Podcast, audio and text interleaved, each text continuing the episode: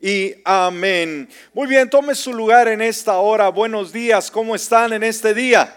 Bendecidos. bendecidos. Yo creo que esa es la palabra del cristiano, un pueblo bendecido, un pueblo revestido de y la bondad de ese Dios bueno. Así que le saludamos esta hora, pues también de la misma manera saludamos a toda la gente nos escucha en este momento a través de las redes sociales, todas las personas que están conectadas del canal de YouTube. Uh, les saludamos, les saludamos y también aquellos que nos ven a través de Facebook, también de la misma manera, bienvenidos. Así que manténgase conectado, conectada. Dios tiene una palabra para su vida. Amén. Bueno, vamos a estar yendo en este momento al consejo bíblico. Y vamos a estar abordando un tema desafiante y ese de esto nos habla, vamos, el título de este tema en particular, desafíos de la vida y de la iglesia. Amén, desafíos de la vida y de la iglesia. Así que el tema que estamos tocando en esta hora es de desafío, es de reto. Amén. Nos dice la palabra Primera de Reyes, capítulo 19, versículo 21. Primera de Reyes 19, 21. Elías se acercó a todo el pueblo y dijo, ¿hasta cuándo vacilarán entre dos opiniones? Si el Señor es Dios, síganlo. Y si Baal, síganlo. Pero sabe, lo más triste, ¿no? De todo ello es la continuación del versículo, pero el pueblo no le respondió nada. Hasta ahí nuestra lectura bíblica.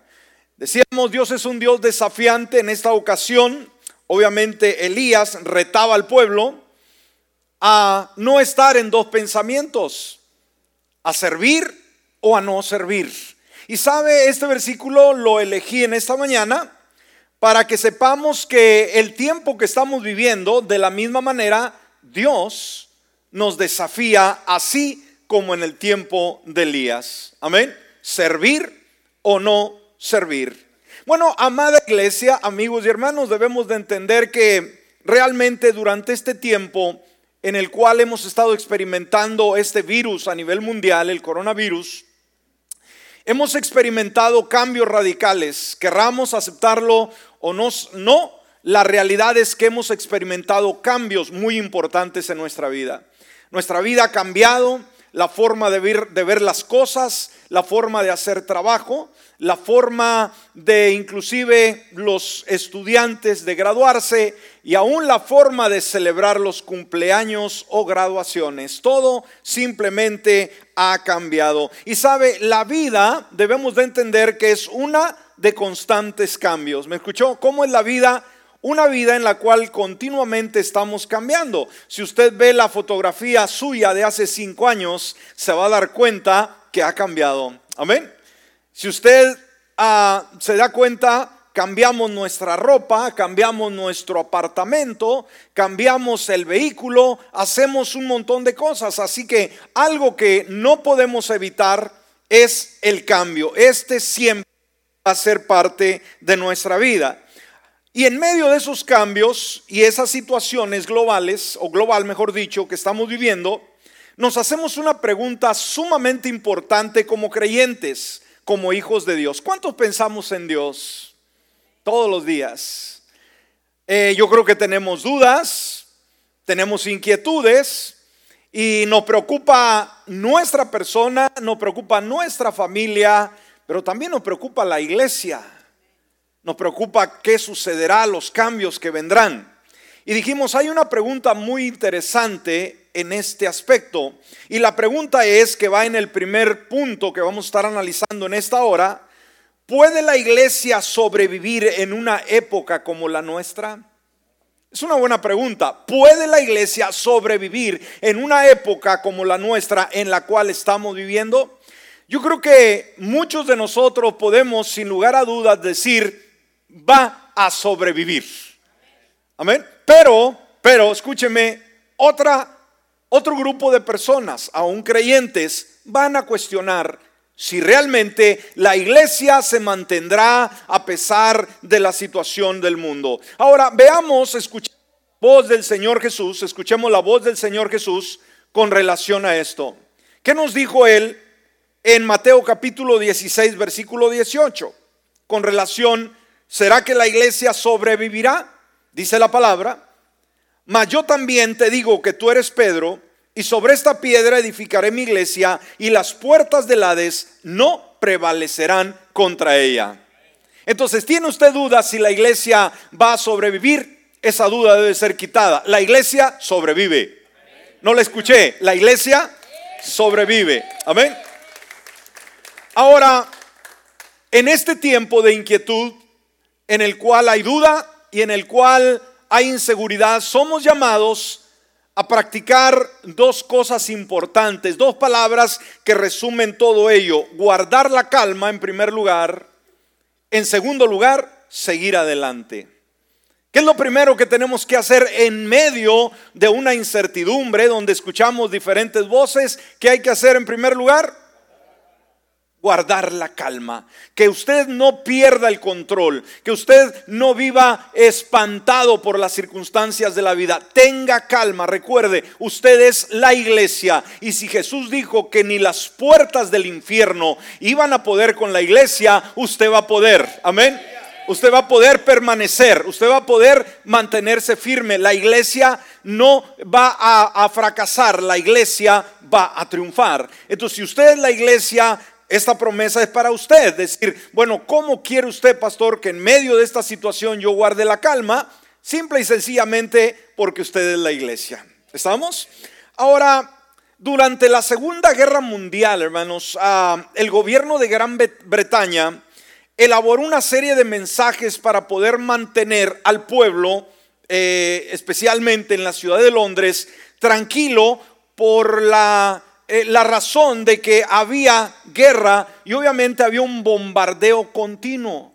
Entonces obviamente el gobierno estaba preocupado de que la ciudadanía, las gentes tuvieran calma en ese momento tan, ah, atroz y prepararon una para estos ah, momentos tan críticos. Eh, ya se tenía previsto esta frase, pero no se, no se usó porque al final se desechó porque el conflicto terminó en 1945 y no se usó.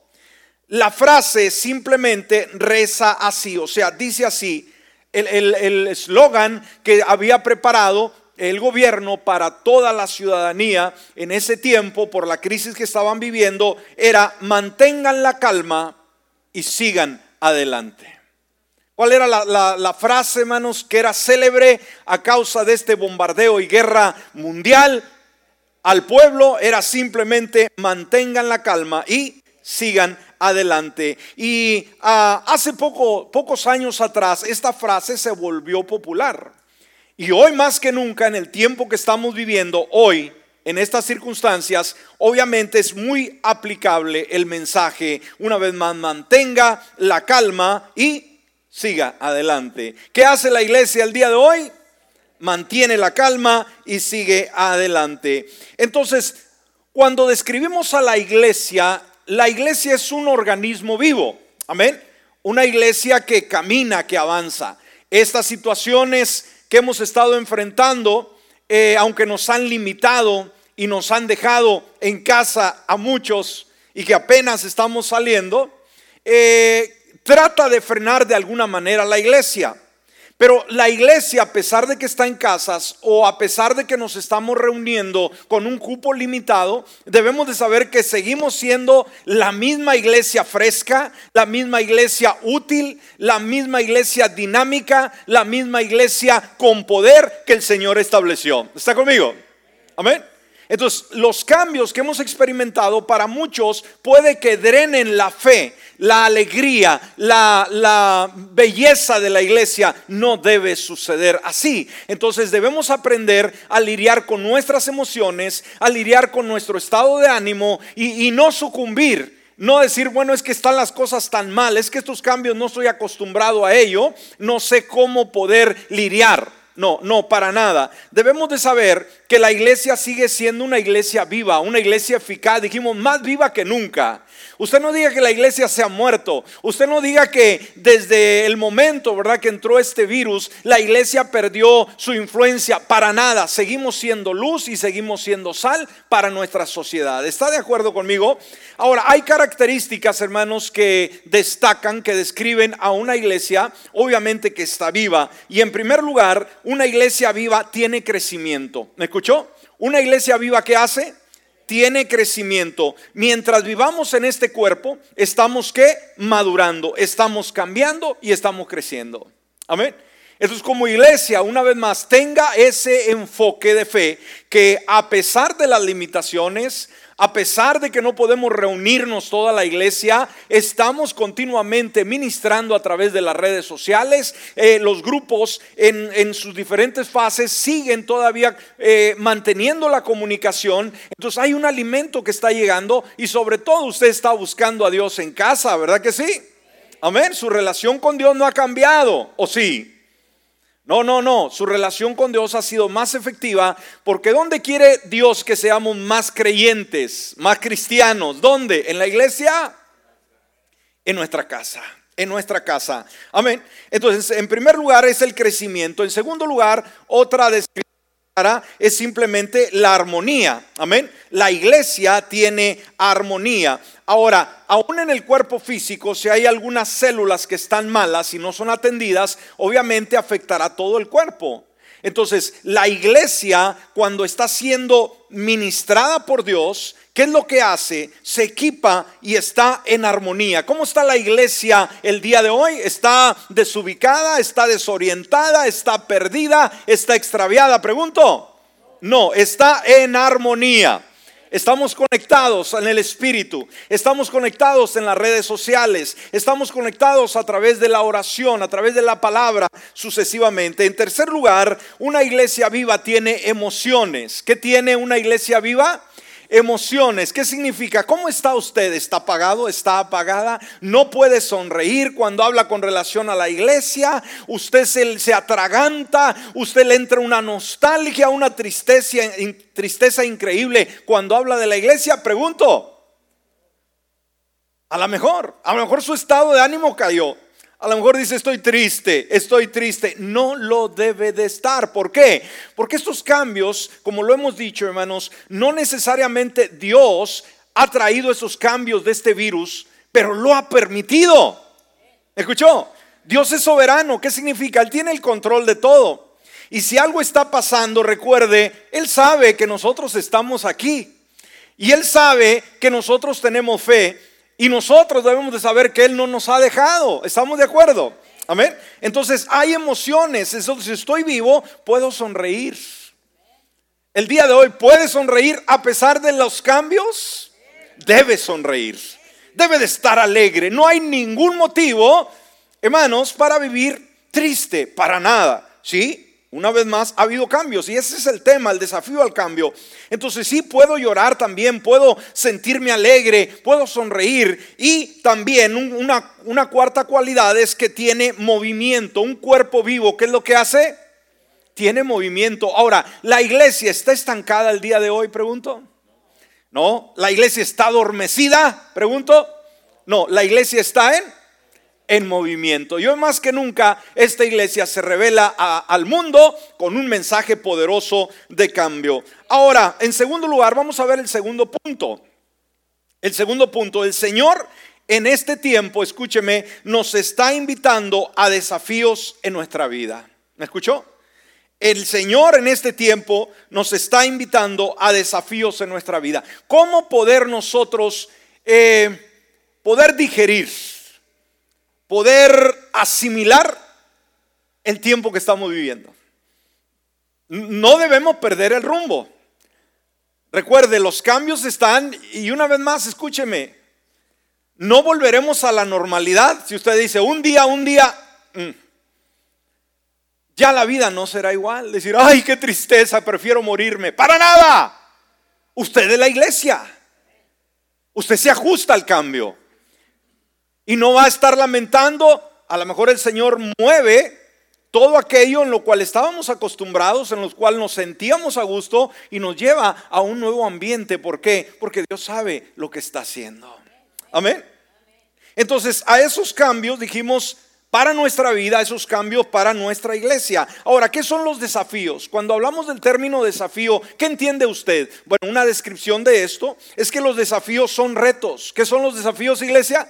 Retos, nos van a desafiar, nos van a provocar, van a acercarse muy cerca, muy, muy cerquita a nosotros y nos van a mover. Amén. Eh, son retos, los cambios son dificultades. ¿A quién le gustan las dificultades? a nadie, pero los retos provocan esas dificultades, vicisitudes que tienes que enfrentar para qué? Para mejorar tu relación con Jesús.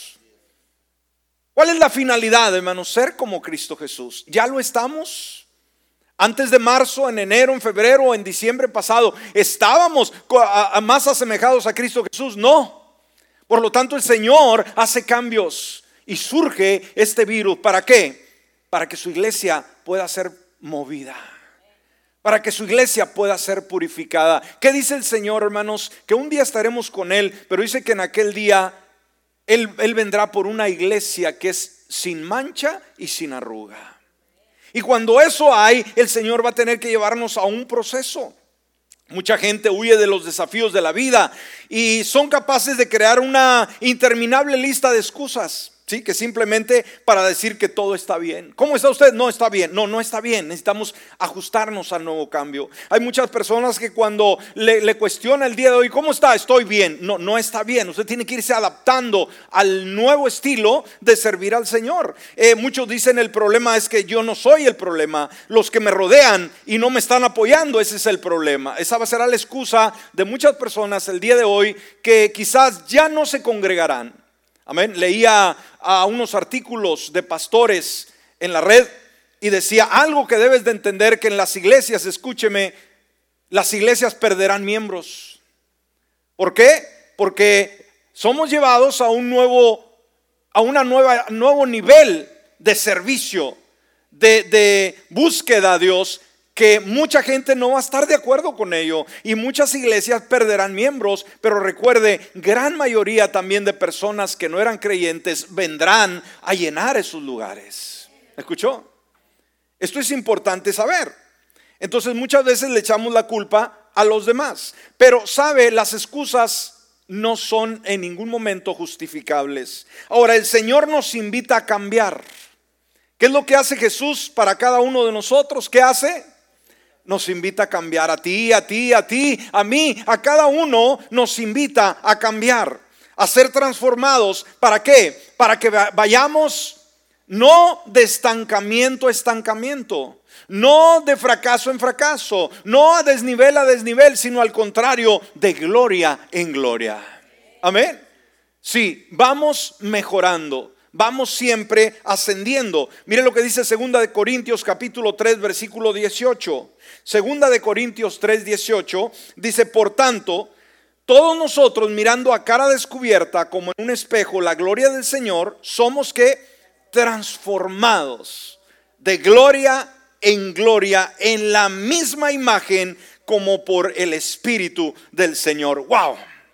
Somos transformados, hermanos. Y fíjese el término que usa, de gloria en gloria. Entonces el creyente se va renovando. El creyente va mejorando. Usted no puede estar mejor, eh, no pudo estar mejor en enero que ahorita. Usted no puede estar mejor o pudo haber estado mejor en febrero que ahorita. Ahorita debe de estar mejor. ¿Por qué? Porque vamos como la luz de la aurora que dice que a medida, ¿verdad? Va saliendo ese sol radiante. Oiga, la oscuridad se va terminando y vamos viendo esa gloria en nuestra vida. Amén. Ahora, en tercer lugar, punto número tres. ¿Por qué vienen los desafíos al cambio? ¿Por qué vienen estos desafíos al cambio? Dijimos, nosotros nos resistimos al cambio. Nos gusta hacer las mismas cosas, tener las mismas costumbres, tener los mismos hábitos, a, hacer todo de la misma manera. Nos sentamos en la misma silla, en la misma mesa de nuestra casa, nos acostamos al mismo lado de la, de la cama, nos sentamos en el mismo sofá, eh, hacemos las mismas cosas. No queremos que nos cambien, ¿verdad?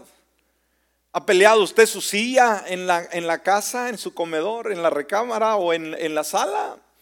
Sí, ¿verdad? Y batallamos. ¿Por qué? Porque queremos el mismo lugar, somos personas que estamos habituados a lo que conocemos y cuando nos invitan a algo que no estamos nosotros relacionados, nos incomodamos. Trate de cambiarle el menú de su comida y usted se incomoda. Usted ya está acostumbrado a sus guisos. A, sus recetas, eh, a sus especies, ¿no? Y cuando alguien le, invita a un platillo que no es típico de su cultura, de su lugar, eh, o no conoce la respuesta que usted da, no me gusta antes de probar el platillo. Me equivoco. O sea, no me gusta, no quiero probarlo, no quiero darme la oportunidad de hacerlo. Somos personas que estamos acostumbrados a hacer las cosas una vez tras vez tras vez. Y cuando venimos al servicio de, a, Dios, cuando servimos eh, a Dios, también lo hacemos de la misma manera. Es que yo aprendí así. Es que así es la costumbre. Es que tenemos que adorar en la iglesia. Es que tenemos que hacerlo a las 10 de la mañana. ¿Por qué lo cambiaron a las 11? Esto me, me, ah, em, removió todo.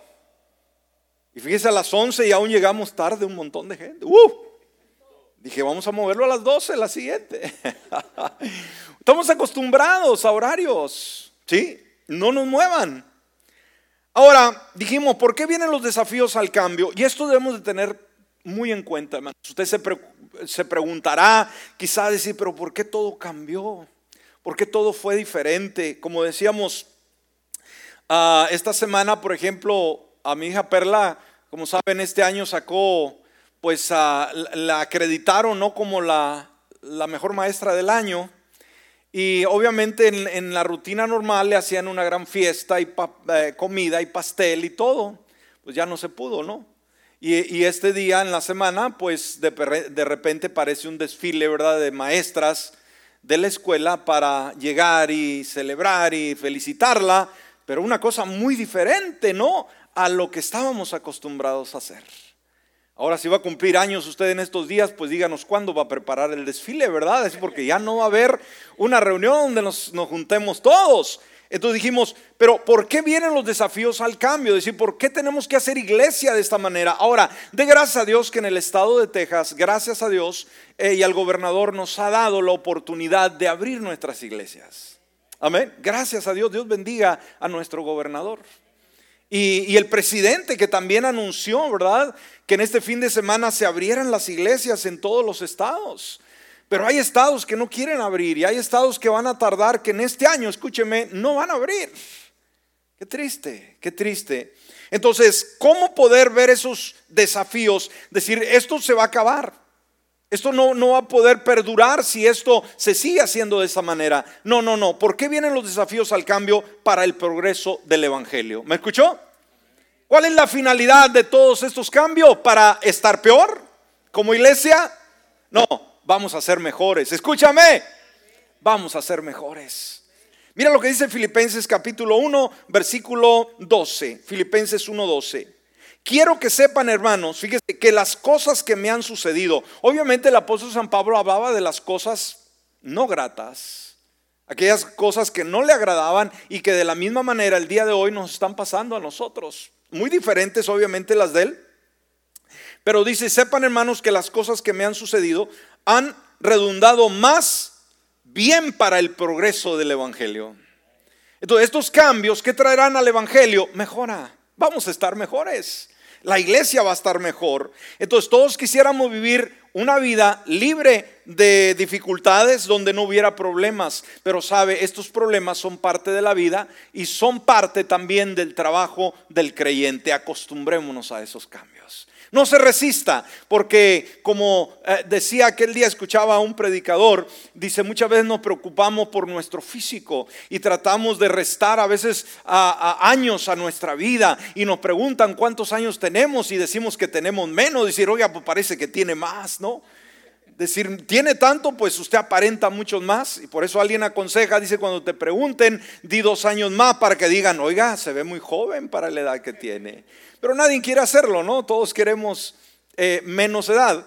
El asunto es que decía este pastor, ¿sabe que nos eh, luchamos por tratar de estar esbeltos, esbeltas y, dietas y, ejercicio y cuánta cosa? Dice, y por más que hagamos, por más gastos y cirugías que hagamos, dice, estamos llevando a cabo una pelea eh, obviamente con la ley de la gravedad, nos peleamos con la ley de la gravedad. Dice, y sabes que cuando tú peleas con la ley de gravedad, alguien va a perder y alguien va a ganar. ¿Quién va a perder? ¿Nosotros o vamos a modificar la ley de la gravedad? Esta es una ley establecida. Decir, ¿qué es la ley de la gravedad? Que todo nos cuelga. ¿Sí? Que tarde que temprano, hermanos, ¿verdad? Nuestro cuerpo, aquel atlético que era usted en aquellos años, ¿verdad? En la lucha con la gravedad, todo se nos va a colgar. ¿Entiende? Entonces, eh, debemos de entender que aunque luchemos por hacerlo mejor, no le vamos a ganar a la gravedad. Así que resígnese, pero cuídese. No con esto, oíste vieja, oíste viejo, vámonos ahorita al, al buffet inmediatamente. No tampoco. Punto número cuatro. Punto número cuatro. Veamos tres desafíos al cambio que el Señor hace a la iglesia. Tres desafíos al cambio que el Señor hace a la iglesia el día de hoy. Y esto basado en el libro de Apocalipsis, cuando el Señor se dirige a una de las iglesias en la cual le habla de una forma muy, muy severa, y es la iglesia de Sardis. ¿sí? Ahora, vamos a ver, él usa tres imperativos eh, cuando desafía al cambio a la iglesia. En primer lugar, a la de Sardis y obviamente se aplica a nuestro día también. En primer lugar, el Señor llama a un despertar de ese sueño. ¿Qué es lo primero que hace el Señor? Un llamado, ¿sí? A un despertar de ese sueño. La iglesia muchas veces se duerme en sus laureles. El creyente se vuelve complaciente creyente se vuelve aburrido, el creyente es una persona que hace iglesia ya solamente por tradición, por costumbre. Porque el Señor nos movió el petate, por así decirlo, hermanos, en la forma de hacer iglesia? Porque quizás Él ya estaba cansado de ver las caras, de ver las personas, de los creyentes venir a la iglesia solamente tratando de cumplir con Él y salir igual que como entramos pensando que le hacíamos un favor a Dios con cumplir, con venir y cómo nos costaba. Así que Dios nos quita ese espacio y si ahora te quedas en tu casa y ahora tú vas a demostrar qué tan fiel eres en la casa. Amén. Apocalipsis capítulo 3, versículo 2 en su primera parte, Apocalipsis 3, 2 en su primera parte dice, despierta, reaviva lo que aún es rescatable, pues no he encontrado que tus obras sean perfectas delante de mi Dios. Entonces veamos, hermanos, Dios nos sigue hablando y no importa quién sea usted. No importa que ayune y ore todos los días, todavía Dios nos habla a tener un despertar, un reavivar una vez más, que, nuestra vida todavía tiene gloria, como, como leíamos anteriormente, de gloria en gloria. Quiere decir que no hemos llegado al tope, no, no, no estamos en la mejor situación. Nuestra vida puede dar más. Es como los, ah, alguna maquinaria, algún vehículo que usted dirige, a, alguna maquinaria de trabajo en la cual necesita eh, potencia y, la persona que lo está conduciendo como que nomás le pisa un poquito al acelerador y no puede lograr el objetivo. Hasta que llega la persona, písale todo, ¿verdad? El motor tiene la capacidad, hazlo, úsalo. Entonces responde, bueno, de la misma manera nosotros como que somos gobernados, ¿no? ¿Me explico? Nosotros mismos nos gobernamos. Tenemos mucho más que dar, pero ¿sabe qué? Nos limitamos.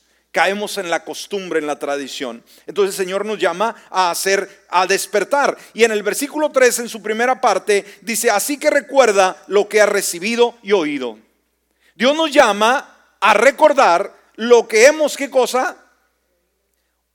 Hemos recibido y oído, o sea, lo que continuamente hemos eh, aprendido de Dios, lo que se nos ha enseñado de la palabra y lo que continuamente se nos está eh, recordando, recibido, lo que Dios nos ha dado también. Dios eh, nos ha dado favores, nos ha dado gracia, nos ha dado talentos, nos ha bendecido de una manera sorprendente. ¿Qué nos dice Dios? Simplemente recuerda lo que ha recibido. Entonces nos habla de un continuo presente, no te olvides. Y también habla de arrepentimiento en el versículo 3 en su segunda parte.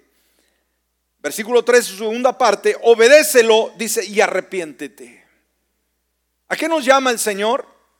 A obedecer, pero también a un arrepentimiento. Y ese es un llamado a cada uno de nosotros. Ahora, ese es el inciso A. Inciso B, una iglesia vivirá aun cuando solo algunos estén conectados con Dios. ¿Me está escuchando? Una iglesia va a sobrevivir. Hay iglesias grandes, hay iglesias pequeñas. Pero una iglesia va a sobrevivir aunque sean pocos los que están conectados con Dios. ¿Me escuchó? No necesita ser una mayoría. Decir, no, pues aquí el 80% no está conectado con Dios, esto se acaba. No se acaba. No se acaba. ¿Por qué? Porque Dios está ahí. Unos cuantos son fieles. En el versículo 3, en su primera parte, dice, sin embargo, tienes en Sardis a unos cuantos que no se han manchado la ropa. Ahí está. Una iglesia vivirá aun cuando solo algunos estén conectados. Inciso C. Una iglesia vivirá cuando venimos a Cristo. Escúcheme, esto es muy importante. Uno a uno. La iglesia vivirá cuando venimos a Cristo uno a uno. Es lo que le decía un momento atrás. Ahora que se ha limitado el acceso al edificio, la casa de Dios, donde vemos la, mayoría de gente, ahora tenemos que hacer iglesia en nuestra casa y ahí se define quiénes somos. Hay personas que han dicho, si no es en la iglesia, yo no hago nada en mi casa. ¿Me escuchó? Por eso podemos darnos cuenta que aunque la iglesia la hemos llevado a través de las redes sociales, habrá personas y hay personas que nunca se conectaron, nunca se conect, eh, eh, en ningún momento les, les, les gustó conectarse, ni se conectarán. Dice, hasta que vuelva la iglesia a abrir, entonces yo me congrego. Qué error tan grande. Entonces Dios sabe lo que hace, hermanos. Dice, sí, nos gusta la iglesia, pero dice Dios, ahora te quedas en casa. Y vamos a ver si me adoras de la misma manera. En los servicios, en la alabanza, en la, en la, oración, en la lectura de la palabra, a la hora que se está llevando a cabo el servicio. Qué bonita experiencia, ¿no? La mayoría de la iglesia mandaba sus fotos y se siguen mandando todavía de los grupos que se están reuniendo en casa. Y qué, bonito, ¿verdad? Cuando se veía toda la familia ahí orando, ahí escuchando pero si usted no se congregó, si usted no le puso interés, mucho cuidado. Amén. Amén. Entonces el Señor ha hablado a la iglesia en general, a toda ella, pero más adelante se dirige a individuos. Recuerde, la salvación es individual, hermanos. Dios no salva por montón, Dios salva individualmente. Él sabe tu nombre, Él te llamó a ti personalmente. Entonces Él espera que el servicio sea también muy personal. No es la fe de mamá, no es la fe de papá, no es la fe del grupo, es mi fe. Por eso, ¿cómo se sintió en la casa ahora? A gusto, pastor, con mi café ahí estaba viendo el servicio. Bueno, qué bien, ¿no? Pero lo que estoy diciendo, usted se, eh, eh, nutrió, le, eh, le, estuvo alegrando toda este, esta forma de hacer iglesias. Usted dice, no, esto no me gusta. Bueno, ese es su problema. Dios dijo, de esta forma se va a hacer. No nosotros cambiamos a Dios. Él nos cambia a nosotros. Entonces en el versículo 5 de aquí de Apocalipsis, en su primera parte, dice, de esta manera el que venza será vestido con vestiduras blancas. De esta manera no dice la iglesia, roca de los siglos, o la iglesia fulana de tal que venza va a ser vestida eh, con vestiduras blancas. No, dice el que venza. Aquí habla a quién? A individuos. Te habla a ti, te habla a ti, te habla a mí, te habla a ti también. ¿Me explico? individuos, no como grupo. En otras palabras, la iglesia no, más, no será más de lo que nuestra relación personal con Cristo es. Mucho cuidado con ello. Y vamos al punto número 5 para estar cerrando en esta hora. Punto número 5. ¿Cómo hacer frente a los desafíos de la vida y de la iglesia? Esto es sumamente importante. ¿Cómo hacer frente a los desafíos de la vida y de la iglesia? Y esto se aplica una vez más a nuestra vida personal y de la iglesia. Rápidamente, en primer lugar, hay que mirar los desafíos al cambio con un enfoque correcto. Los cambios que se están viendo, hay que verlos, hermanos, no de una forma negativa. No decir esto no funciona, no, hay que verlo con una perspectiva de Dios, con una perspectiva de fe.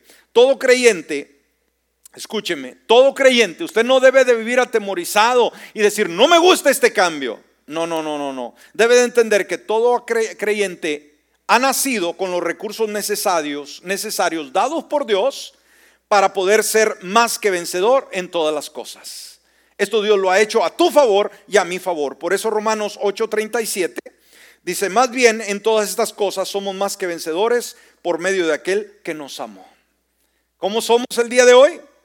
Más que vencedores. En segundo lugar, rápidamente ya para terminar, se requiere una visión de... ¿Cómo vamos a asimilar el cambio? Necesitamos una visión de qué? De progreso. Es decir, la iglesia se estanca, la iglesia se detiene, la iglesia se acaba. Para nada. Vamos a decir, la iglesia crece. La iglesia invade el terreno del enemigo. La iglesia logra los objetivos. ¿Está conmigo? Amén. Todas las iglesias y los creyentes de hoy son retados, escúcheme, a vencer desafíos que a primera vista parecía inconquistable. Una vez más, todas las iglesias y los creyentes de hoy son retadas a vencer desafíos. Amén. Que que a primera vista parecían inconquistables, que no se puede. Pero ¿qué dice el Salmo 18, 29? Esta es la actitud que debe tener el creyente el día de hoy. ¿Sabe qué dice este Salmo 18, 29? Contigo desbarataré ejércitos. Wow. Con mi Dios saltaré murallas. ¿Alguien puede creerlo conmigo en esta hora? Ese es el poder del creyente. La determinación. Usted no esté ahí como una cucaracha, con una fe de un zancudo. No, no, no, no, no. Usted, hermano, recuerde, no es lo que usted pueda hacer. Recuerde quién está en usted. Amén. Dios no, nos dice que nosotros eh, podemos hacerlo solo. No. Sin mí, dijo el Señor, nada pueden hacer.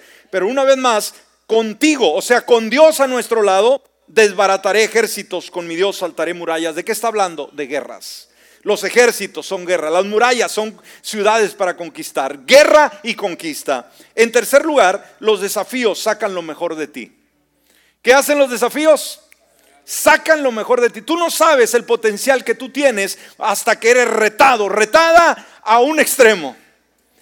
Y sales bien, sales victorioso, victorioso y dices, wow, yo ni cuenta me daba que podía hacer esto.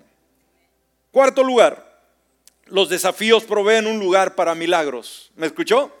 Los desafíos proveen un lugar para los milagros. ¿Cuántos queremos ver milagros en nuestra vida? Pero ¿sabe dónde van a surgir los milagros? En medio de la necesidad más severa. Usted no va a recibir un milagro cuando todo le sonríe, cuando todo le va a ver bien. Los milagros siempre surgieron la imposibilidad. El mejor momento para los milagros de Dios son los desafíos. ¿Cuándo es que Dios puede obrar mejor? En medio de los desafíos. Por eso Marcos 10, 27 dice, entonces Jesús mirándolos les dijo, para los hombres es imposible, pero no para Dios, porque para Dios todas las cosas son posibles. Wow, y por último, por último, los desafíos traen progreso a tu vida y a la iglesia. ¿Me escuchaste? ¿Qué traen los desafíos? Progreso a tu vida. ¿Cuántos queremos progreso en nuestra vida? Amén. Y también progreso a la iglesia. Qué lindo es esto, ¿no? Ah, los desafíos son ese elevador para llevarte a un, nivel, a un nivel de progreso que antes era solamente un sueño. Era algo que veías tan distante. Por eso Job capítulo 17, versículo 9, Job 17, 9 dice, escúchame, pero el justo se aferrará a su camino. El justo, el, el creyente se va a aferrar al camino del Señor y el limpio de manos aumentará sus fuerzas. Wow, hay fuerza en el Señor. Póngase de pie en esta hora.